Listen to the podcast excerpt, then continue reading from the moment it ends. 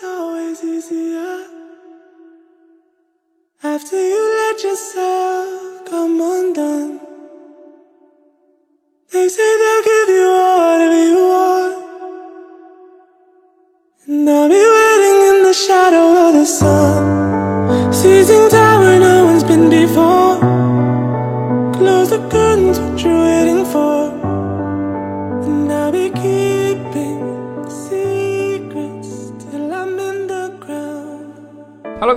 欢迎收听，依然是由啊汽呸。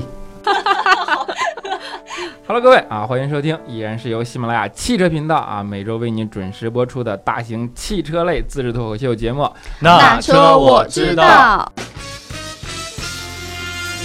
啊，我依然是你们的六哥小黑啊，我依然是女生卢小云。啊。大家听到啊，我们今天多了一个声音，对吧？嗯其实今天我们节目多了一个神秘嘉宾啊。然而，他并不是调调。对，就是你们其实都熟悉的小编三千 啊，三千来给大家做一下自我介绍吧啊。大家好，我是小编三千。啊，就是一直在那个微信群里给你们跟你们赌博，然后给你们发礼物的啊，嗯幕后英雄，今天不甘于幕后，一定要走到台前来跟大家见面了啊。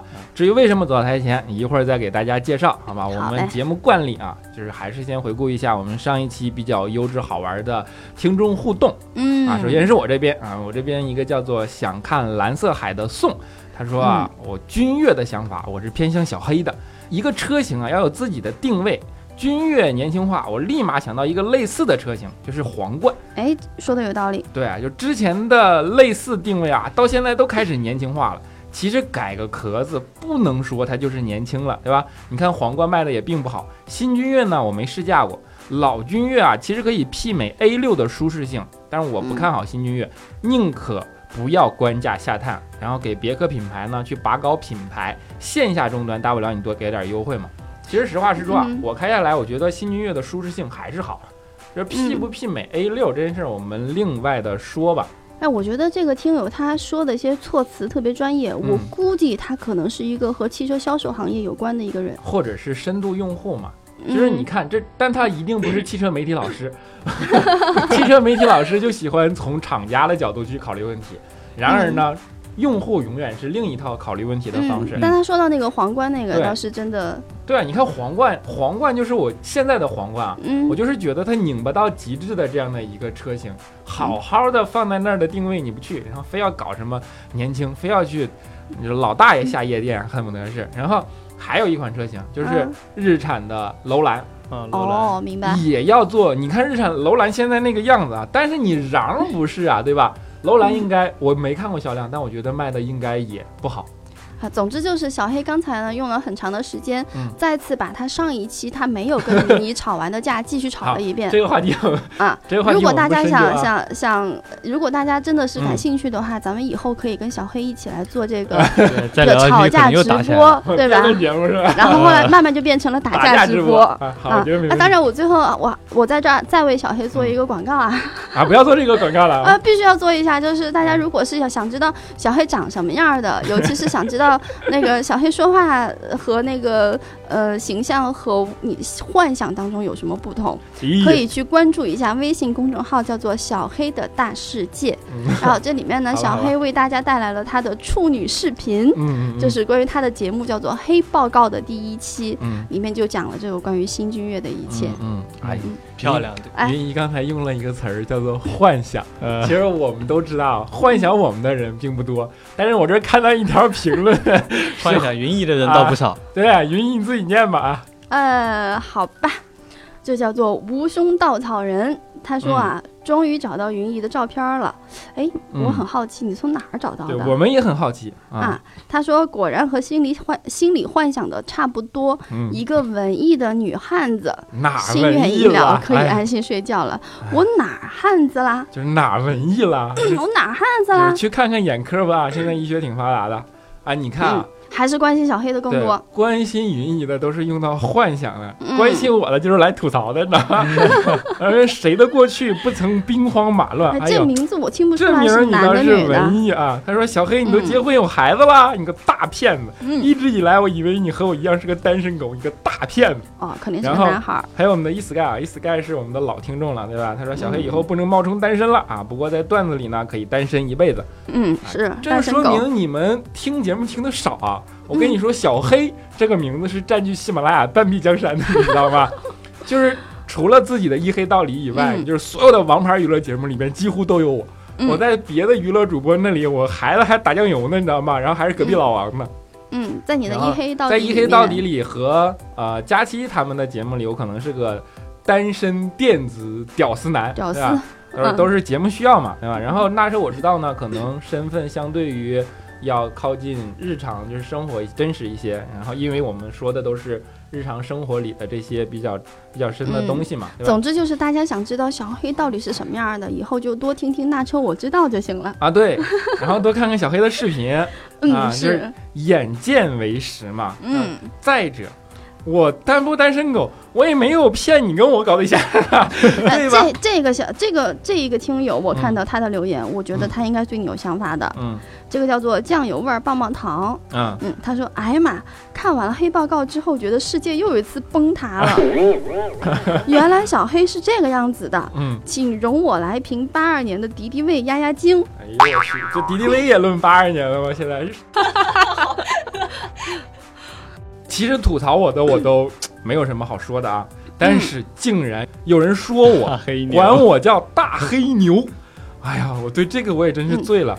我我觉得小黑一点都不像大黑牛，对我哪有人家大黑大黑牛哪有小黑这么高？大黑牛哪有小黑这么帅？没有，实话实说啊，嗯就是大家都知道大黑牛是李晨的绰号，对吧？就，现在奔跑吧兄弟，李晨也火，对吧？很火但是其实李晨以前不是现在这个形象的，哦，啊，你是说在我刚认识他的那个年代吗？呃，李晨是中国我可以说是第一代的青春偶像，青春校园偶像。对，他当年我都是他的粉丝。对对对，就云一开始暴露年龄了。有年代了，呃他当时演过一个一个电视剧，叫做《十七岁》，嗯不，哭。十七岁不哭。对，他我还以为他是里边的岁的男一号，然后嗯，当时是清秀风格的呃，他是一个班长，我记得。对，然后那个郝磊对吧？那是现在李晨杨雨林儿，对，现在李晨已经变成了那种就是又高高壮壮的这这样的、这样的形象了。发育成熟了吗？对，其实人家以前是清秀的形象，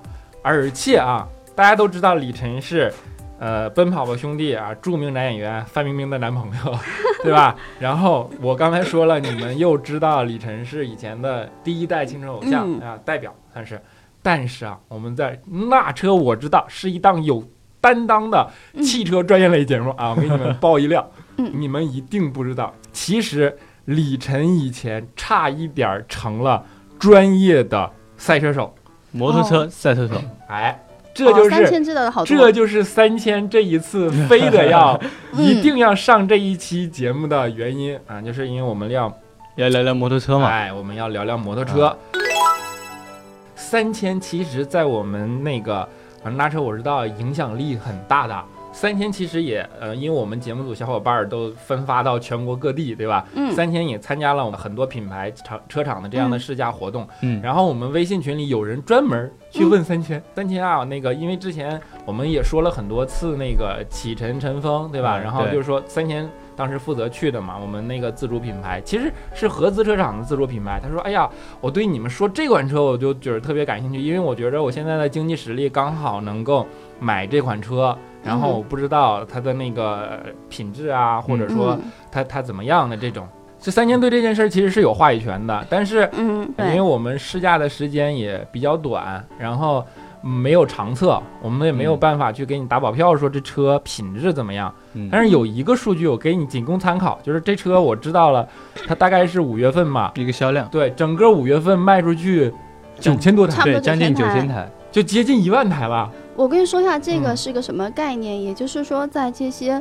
合资车企他们自己的自主品牌里面，嗯，启辰这个数据应该是排排到第一。对，就是说，嗯，当然这销量不是说代表它品质和口碑怎么怎么样，但是嗯它代表它定位准确。我个人理解呢，就是从用户的一个需求和嗯用户肯定，嗯，然后反过来证明了它的一个品质。对，它就是大多数人的选择嘛。所以说嗯已经有这么多人选，但是至于要不要选，那是你自己的事儿啊。我们给你这样我们能了解到的，对这样的一个资讯，啊对这样的信息来参考一下。当然，在上海呢，其实嗯。我们、我觉得启辰它还有一款是值得大家去关注一下的，嗯，因为上海的牌照特别贵，然后现在啊差不多一要快到十万了，所以启辰它下面有一款乘风的是纯电动车。有搜狐牌，啊，对，嗯、嗯。它是不需要你去拍牌的，嗯，所以这一款大家可以去留意一下。乘风我记得在上海好像这个月卖了两几百辆吧五十台吧，啊。两三百台。两百五十台，嗯。然后三千一下子成了这期节目的主角。你们。三千有两个爱好，一个爱好呢 是摩托车，还有一个爱好呢就是换包。换包啊，对，换包。我们可没说姑娘啊，对，因为爱摩托车嘛，所以三千就是强烈要求上我们这一期节目啊。嗯但是刚才有大黑牛引出的这个这个东西啊，对，刚才说了大黑牛，嗯呃在年轻的时候差点就成为专业的摩托车手大黑牛。年轻时候差点成了，对，就是因为家人考虑到家人对他的担心啊，他会觉得骑摩托车不安全。我跟他家人是同样的一个那个 一个一个思想。我觉得摩托车比赛安全，但是我觉得嗯骑摩托车也不是说不安全，是我自己因为有心理阴影嘛。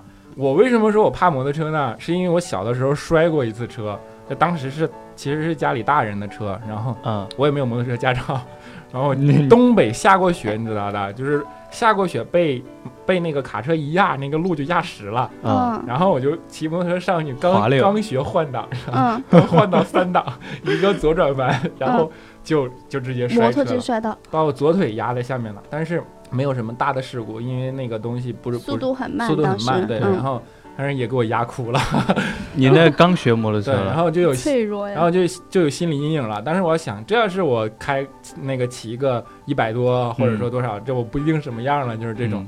然后就就从那开始，我对摩托车不是说不喜欢，是嗯。爱不起，心理阴影，对心理阴影导致爱不起来，对吧？哎，像小黑刚才说到这几个信息嘛，那个时候车可能不是很好啊，再加上你刚学没多久，嗯然后还是一个冰面，其实摩托车安不安全，其实有很多因素的。没有说摩托车不安全，是我嗯觉得它、啊，你觉得它会心里会映射说它不安全。比较难驾驭？我个人是真的爱不起来这个东西了啊啊。对呀，但是呢，你我对面这两个真的是摩托车的狂热爱好者，并且都有自己特别就是热爱的钟爱的品牌，就是已经成了那种哦，我我跟三千呢，我们在节目开始之前，其实我们正在聊一个嗯摩托车中的法拉利，嗯然后可能大家都呃能够猜到，其实呃我说的这个呢是杜卡迪。但凡你们在街头看到有红黑相间的摩托车经过，有百分之九十的可能它就是杜卡迪。哎，那天我从法拉利的活动回来之后，在就人民广场那边一个街头，好像杜卡迪幺幺九九，直接就特别快的声音也特别燥，然后嗯轰过去，然后旁边的路人都马上回头，你回头就回头，你在这儿表演回头，大家看不到 好吗？马上回头，然后女的就会说：“干嘛呢？嗯，加速这么快有意义吗？”然后旁边的她的男朋友就反驳她：“她人家人家花这么多钱就是要追求的就是这个呀，嗯，追求的就是回头率呀啊。好几十万呢。你你等会儿我问个问题啊，我知道你喜欢杜卡迪，呃，吧？对呀、很多女孩也是喜喜欢杜卡迪是吗？对，我也很喜欢杜卡迪。啊嗯，，当然了，我跟你讲，杜卡迪，刚才我说了，它被称为摩托车中的法拉利。嗯其实嗯它是非常的具有张力的一个品牌，就就就我对杜卡迪唯一的印象就是那个呃摩托 GP 吧，那个那个呃，摩托 GP 对那个那个赛车运动嗯对吧？然后有雅马哈，有杜马有杜卡迪，对，因为这俩嗯。成绩老老比较好，所以我听过这俩名儿。对，杜卡迪他在这种摩托车赛事当中一直拿了很多年的冠军。嗯嗯嗯。那我喜欢杜卡迪呢，嗯。首先红色嗯。非常的就是很嗯抢眼，嗯，就是你光凭这个视觉一眼就能记住它。嗯嗯。然后我有一次是在就是我家附近，然后嗯。刚好下班晚上回家的时候，我看到前面有一个呃摩托车停在等红灯的地方，嗯。然后从身形我一下判断那是一个姑娘，嗯。因为他杜卡迪它它车身本身就不是的特别的高。嗯，然后一般相对来说身材比较匀称的姑娘，她们嗯。在停车的时候，你的脚是能够踮着地下的。大长腿哦，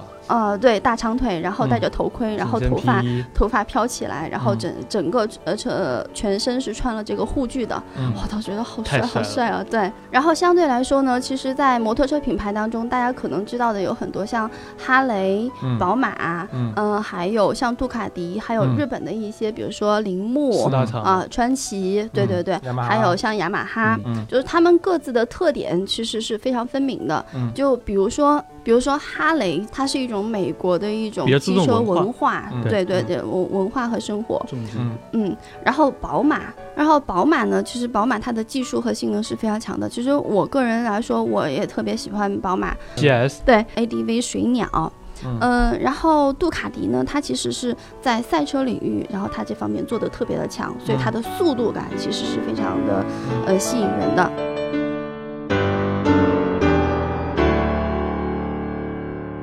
上个礼拜的时候，就是我去参加了一个杜卡迪的，呃，叫做“红色星球”这样的一个车主的一个活动，嗯嗯，大概有全国来自呃全国的，我看看最远到了惠州这样的一个地方的很多，就是来自各种不同城市的车友，嗯。骑着车一起去了北京来参加这个车主的大聚会。盛大的聚会对，最远的那个车友他骑车过去是两千五百公里。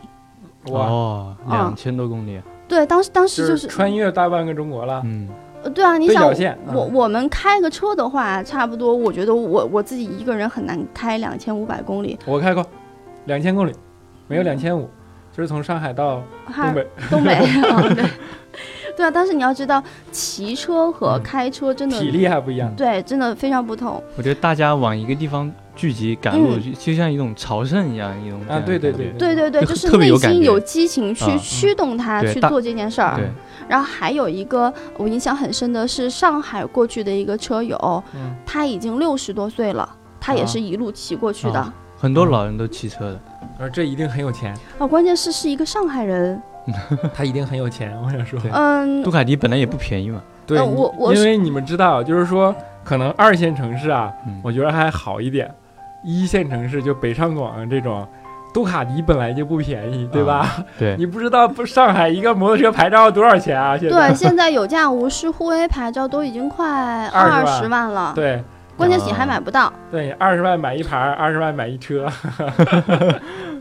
嗯，而且呢，就是其实他们为像我这样的这种摩托车入门的女骑士们嗯带来了一款特别适合的一个车，嗯叫做 Scrabbler 的 Sixty Two。呃、嗯，Scrabbler 呢，它是嗯杜卡迪的一个副牌，嗯，然后可能你们可能你们不怎么见过，没见过。嗯，它的中文名其实叫自由，嗯游是游泳的游，不是嗯那个、呃嗯由来已久的游。嗯，这款车它现在在全世界大概卖出了两万多台。嗯，然后这个嗯，它之前是有呃八百的排量，八百 CC 的。它这次对带来的这个 Sixty Two 呢，是带来了最便宜的是八万三千八，是一个四百排量的车型。就这款车400相对来说，它的车型你看照片的话，会觉得有一点偏复古的一个风格。嗯其实它开起来就是包括你看到实车的感觉，它并不是说就是一个复古车，它真的不是一个复古车像。小玩具。嗯，其它也不是特别小，要相对谁来讲啊？那它最大的一个特点就是它上手特别容易，特别嗯方便，尤其是像对于这种呃这种女骑士来讲，你坐上去吗？当然能，我坐上去双脚能以后够立马双脚是对，你要去驻车的时候，你是左右两个脚都是都能够稍微颠一下，对，你是能够呃啊。撑住它的。坐高还是挺适合像女性，不管你身身身高高和不高，差不多哎一般都能驾驭它。我之前我记得不是有一个呃有一个故事嘛，就是讲一个六七十岁的一个老太太，嗯她个子非常矮，不到一米六，她可以骑着一台宝马的重型摩托车，然后去环环游。嗯嗯，技巧。对，所以这个 Sixty Two 呢，这一款车型，它其实面向的就是那些呃，你想拥有自己的第一台车的，尤其是女性车主。我所以他们这款车很，其实很大一个程度上是为了，它可以吸引很多女性的这种呃骑骑士，嗯因为它整体来说它比较容易上手。啊，嗯、那个女骑士就是他们那个代言人是一个重庆的姑娘，然后身高差不多有一米七三吧，就是我目测来看，那挺他在很早之前她自己就有过一台杜卡迪了，然后这是她的第二台车。嗯，总之我整个看下来，我也不知道他骑车到底怎么样，但是他的那个腿真的是非常的长，非常的直，非常的细，你们不知道云一说这几句话的时候那个眼神，哎。呦，充满了 羡慕羡慕羡慕。啊！反正在我不知道我们的听友当中有没有就是也喜欢摩托车的一些姑娘啊，嗯。但是只嗯，不管你们呃有没有现在有没有这样的一些嗯欲望，然后或者说梦想，嗯。但是我是非常愿意呢，把对摩托车的这种呃喜好，对能够分享给到你们。嗯然后虽然。其实我要自己自曝一下，云姨现在还没有拿到驾照，但是云姨会很快拿到驾照驾照的。，云姨是有摩托车的驾照的，只是不在上海是吧？不是，不，他有汽车驾照，呃，我我要在上海去增驾，然后骑摩托车还要考一个驾照。呃是要在上海增驾，嗯然后但是呢，我的户口因为在成都，然后不嗯在上海，所以嗯上海是拒绝接收我的，所以嗯我要先把户我的那个驾驾照照从成都转到上海，然后才能够去增驾。没有驾照，你在这嘚瑟什么？咱是目前现在呀，我还是觉得啊，我们还是很有必要给大家说一下，就是说骑摩托车很拉风这件事儿，但一定要合法。对我们对我们都承认，但是像三千说的，一定要合法。对，然后呢，遵守一定要安全，不是啊对对对不是说心理上注意安全啊，是你要真的实际行动上做到位。因为我见过太多的摩托风车事故，风之子啦，真的是长发飘飘，什么什么 什么飘逸了这种，然后其实这都是不对的。你骑摩托车要有成套的护具，对头盔要戴好你的头盔，对吧？然后包括摩托车的性能，你我之前啊，我为什么还对摩托车有一个没有好感的地方？是我之前嗯看过一个视频，就是纽约，纽约的机车党，大概有七八十号人，机车党围攻一个路虎的那个、那个、啊。那个路虎里边呢还是个华人，纽约机车党很容易让我联想到的应该就是哈雷。其实哈雷它在世界各地它的这个品牌，嗯，它在美国的品牌形象其实很不好，它非是一个非常邋遢的一个让我个。感觉是个混混混混团混混群体那个啊，嗯。然后当时呢，说是因为什么了，争了那个口角，然后就给那个围堵，然后那个车就有点有点没办法了。后来到最后还是被摩托车给逼停下来了。嗯，但是呢，我就看到了有人说，他说其实摩托车最怕的是制动、减速，对嗯就是说它嗯嗯它减不下来的，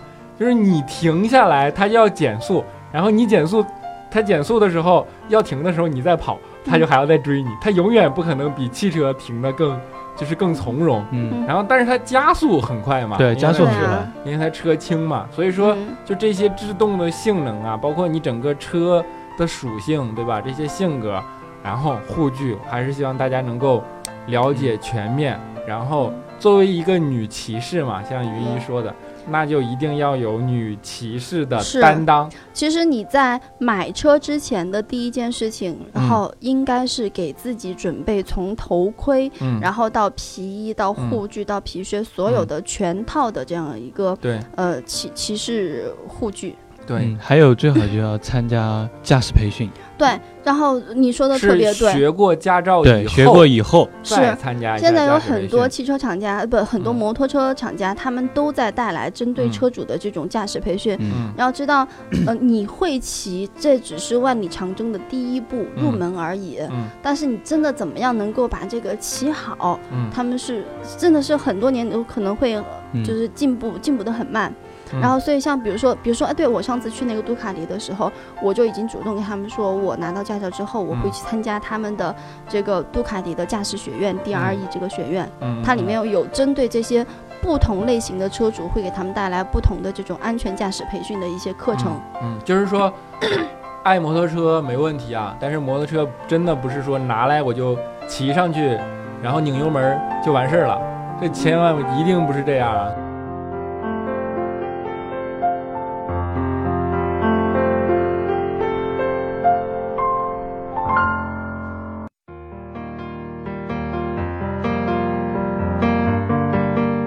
们有没有发现一件事？你看杜卡迪是红，你一说这个我。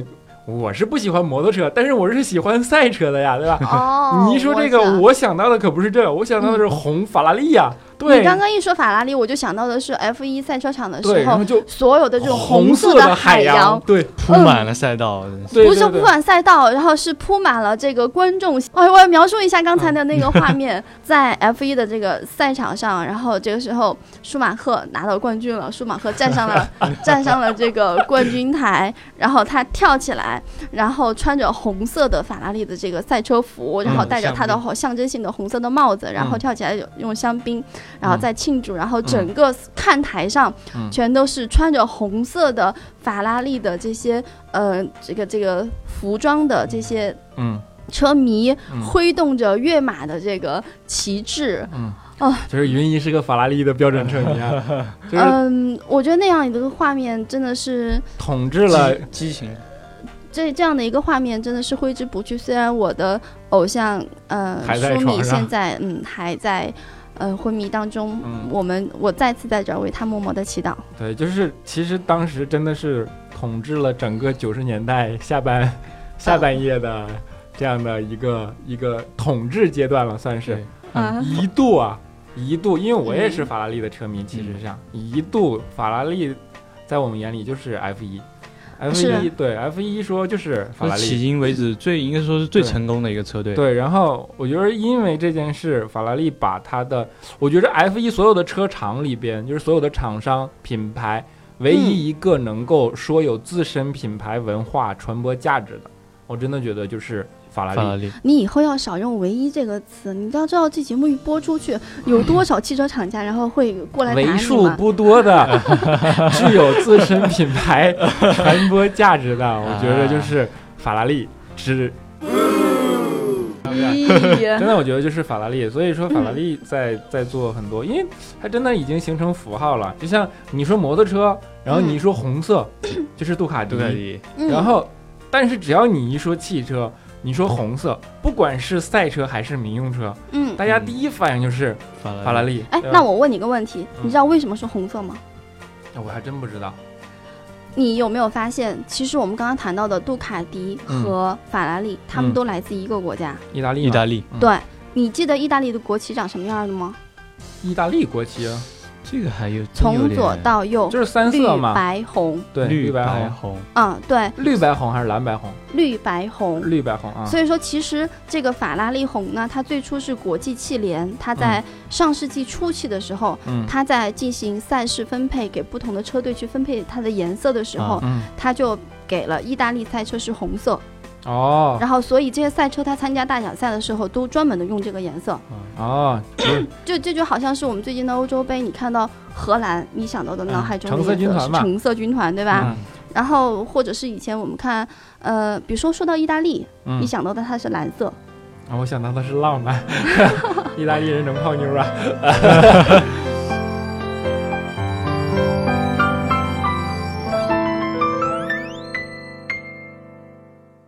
法拉利当然大家见过都很多了，但是嗯。嗯，我相信你们应该都知道法拉利的这个它的创始人恩佐法拉利恩佐法拉啊，利。对，这是我知道法法拉利唯一的一个滑边儿啊，就是啊你说。恩佐法拉利这个人长得和德国队的厄齐尔几乎一模一样，呃三千三千就是少了。云一一点感觉都没有，可见不是个球迷。对，我真的不是一个球迷。三千，你可以把这个对，恩佐法拉利先和恩生他佐法拉利的照片，嗯，对比照片放到我们的节目的那个什么里啊，然后就大家就说投胎转世这件事儿嘛，嗯你说你看当年活着的时候弄了一个这么有名的赛车，然后现在出来啊。天赋又这么高，来德德国队，赛车这个事儿，我觉得有时候真的是有就是基因血缘的。嗯。其实恩佐法拉利呢，他嗯。在就是出生的时候，嗯。他的父亲就是一个疯狂的一个赛车迷。嗯嗯嗯，他是出生于大概是一八九八年，嗯也就是上上上世纪末了。嗯，就云姨现在特别像一个历史老师，一说都是上世纪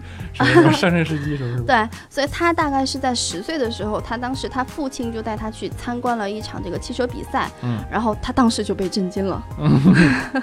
然后后来他在十三岁的时候，他就呃说服了他父亲，想十三岁多小啊，嗯然后他就开始去呃单独的驾驶汽车。嗯然后后来呢，大概是在二十多岁的时候，他就实现了自己的赛车梦，然后去成为了阿尔法罗密欧这个公司的一个试车员。对，阿尔法罗密欧，阿尔法罗密欧在国内很少或者几乎没有，但是在国外是一个非常有历史沉淀的品牌。在国内你也见过的，就见过，但那次是它不能上路，就是我撞车的那次嘛啊，我知道你想说这个啊，就是我撞车的那次嘛，我知道你想说这个啊，对对对对是，就是上赛道六号弯，六格撞在了六号弯，啊、嗯，然后现在大腿还有疤呢啊。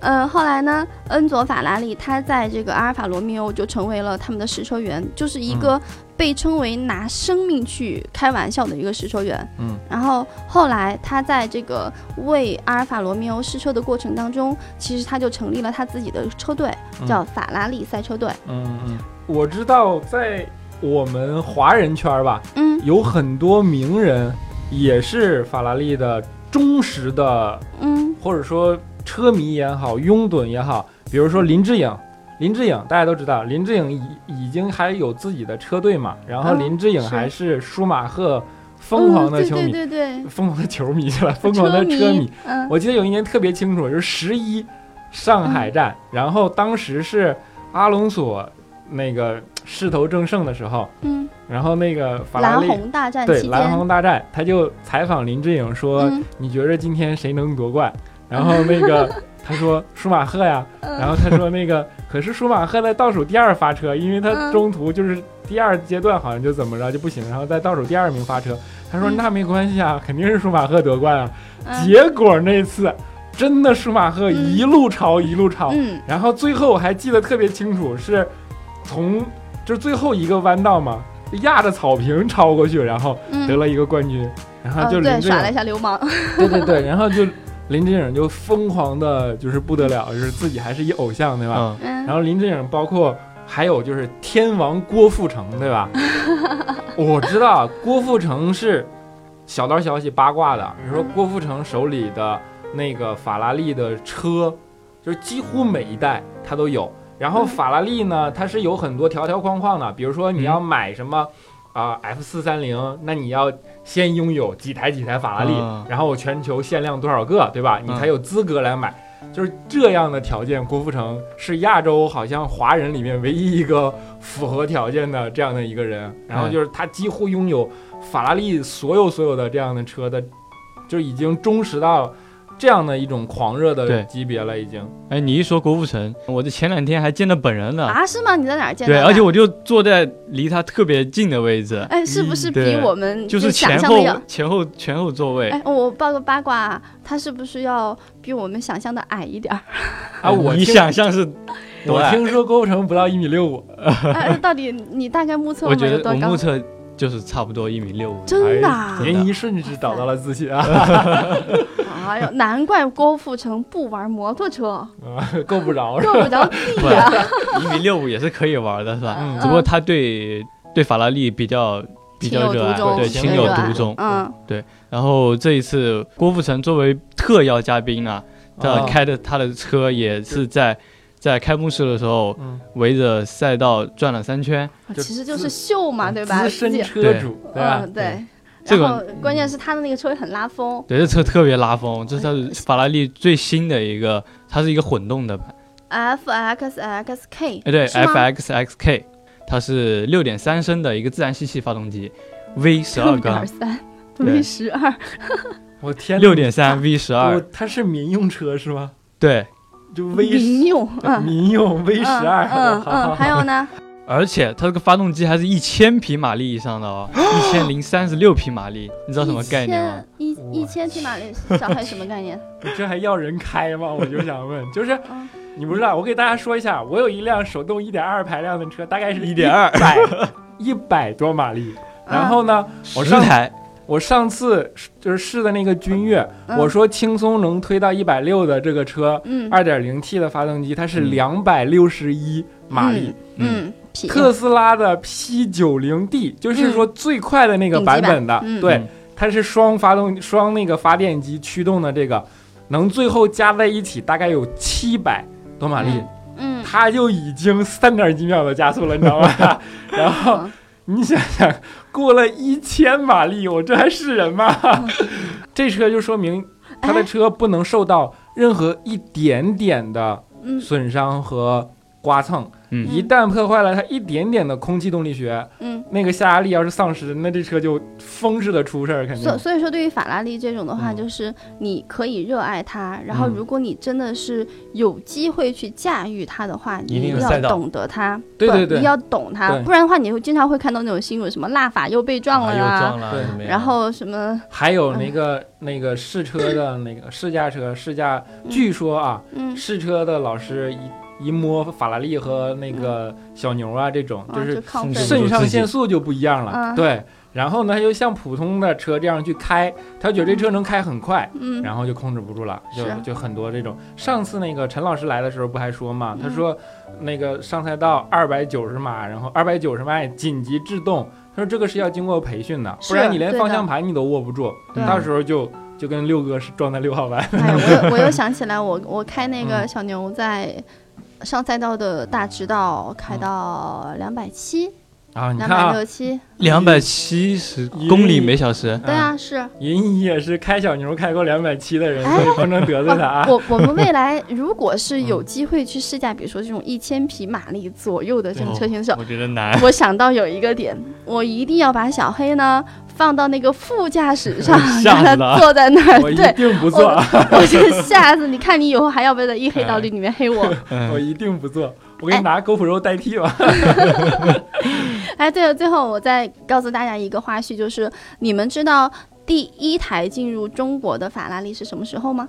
哎，这个当成我们这一期的问题吧。好，这一期节目的问题，刚才小黑也已经留出来了。第一台法拉利是什么时候进入中国的？嗯嗯嗯，呃，就是中国的第一台法拉，利是什么时候？进来的？对，然后嗯是在哪一年？要具体到年份哦。就主要就是哪一年了？嗯，对，好。然后我们这一期节目其实，啊，听起来没有什么特别鲜明的主题啊，嗯，但是我们其实是有主题的，我们把它定义成《速度与激情》。对，而且是红色的《速度与激情》。对，其实我们今天主要说了两件事嘛，一个杜卡迪，一一个法法拉利，利嗯，都是声名显赫的，在赛车运动上有着自己丰功伟绩的这样的品牌。然后，因为我们最近啊了解了一些这样的情况嘛，所以说在这儿给大家分享一些可能你们都知道的，还有一些可能你们不知道的，然后我们理解的这样的信息，包括这个品牌在我们心里的这样的一种意义和这样的和大家分享一下我们的心得体验吧。然嗯，后这一期节目呢，也就暂时先告一段落。嗯然后希望大家依然能够支持我们以后的每一期节目，对吧？嗯，我能不能在最后的时候再补充一句？能，我能说不能，你怎么办？那就直播直播吵架了。嗯，就是我在节目最后，我还是要给大家传递云姨永远在传递的那个呃那个理念，就是嗯。无论你是自行车、呃摩托车，嗯。然后汽车，还有就是电动车，嗯。就是在任何情况下。安全，自己的安全，嗯以及自己给别人带来这种安全性，然后是非常非常重要的。对，安全不只是你自己的安全，嗯还要你在马路上是安全的。嗯、你不跟别能给别人人之间的造成危这种关系险啊，那我们这期节目就这样啦，嗯，好，我们下一期再见，拜拜下期。节目再嗯见，拜拜 tell you that you're wrong. It's the common workday heroes that together make us strong. For each unselfish thing that you do. Thank you.